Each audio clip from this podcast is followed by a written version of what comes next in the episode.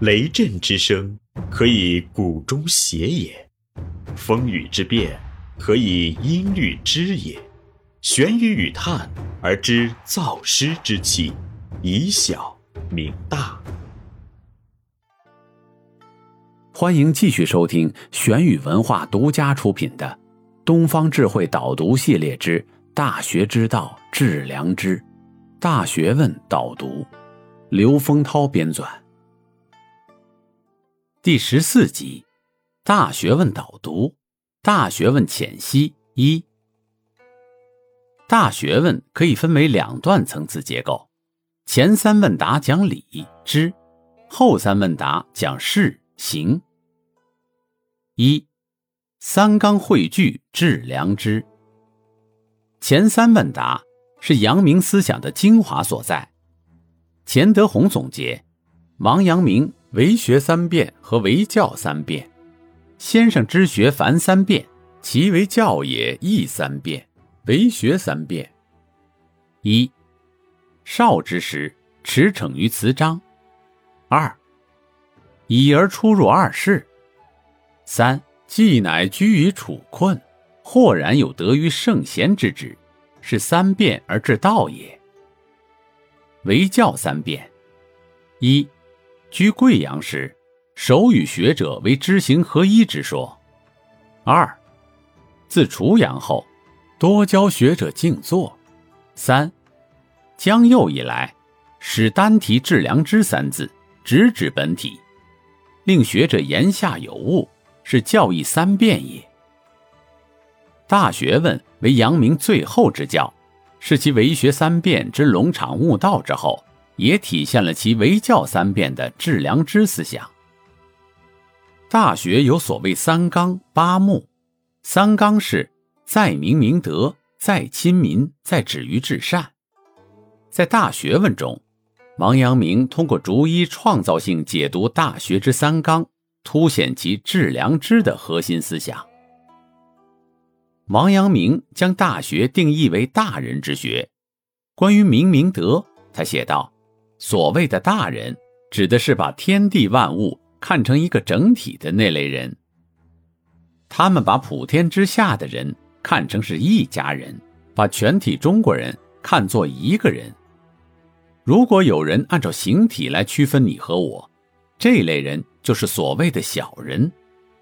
大人能够把天地万物当做一个整体，并不是他们有意去那么做，而是他们心中的仁德本来就是这样。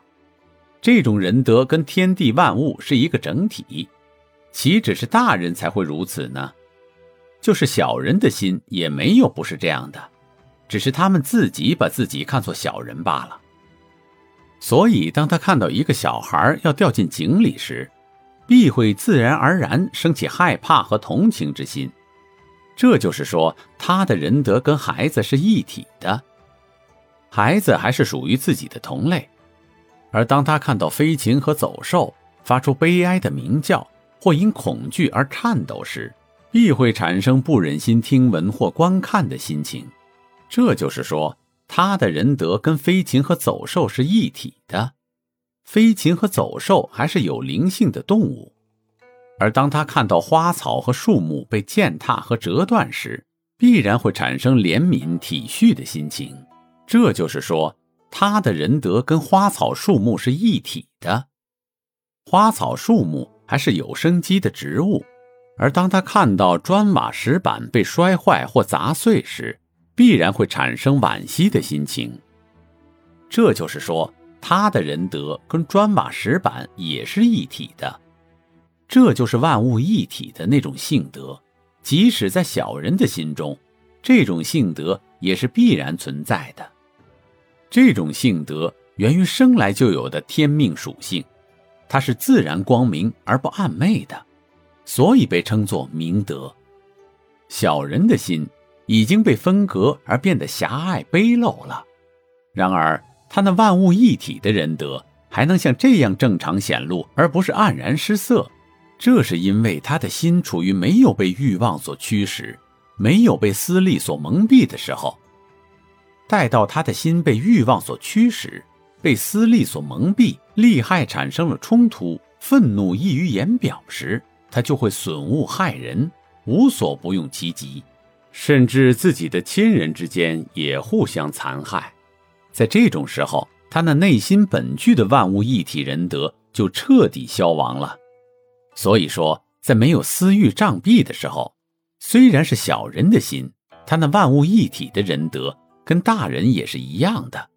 一旦有了私欲的障蔽，虽然是大人的心，也会像小人之心那样被分隔而变得狭隘卑陋。所以说，致力于大人学养的人，也只是做去除私欲的障蔽，彰显光明的德性，恢复那天地万物一体的本然仁德功夫而已，并不是能够在本体的外面去增加或减少什么内容。从《大学》和《孟子》的四端说，阐释出王阳明自己的明明德，实为以天地万物为一体的人。这里是玄宇文化东方智慧导读系列之《大学之道，致良知》，大学问导读，感谢您的收听。思而变，知而行，以小明大。可知天下。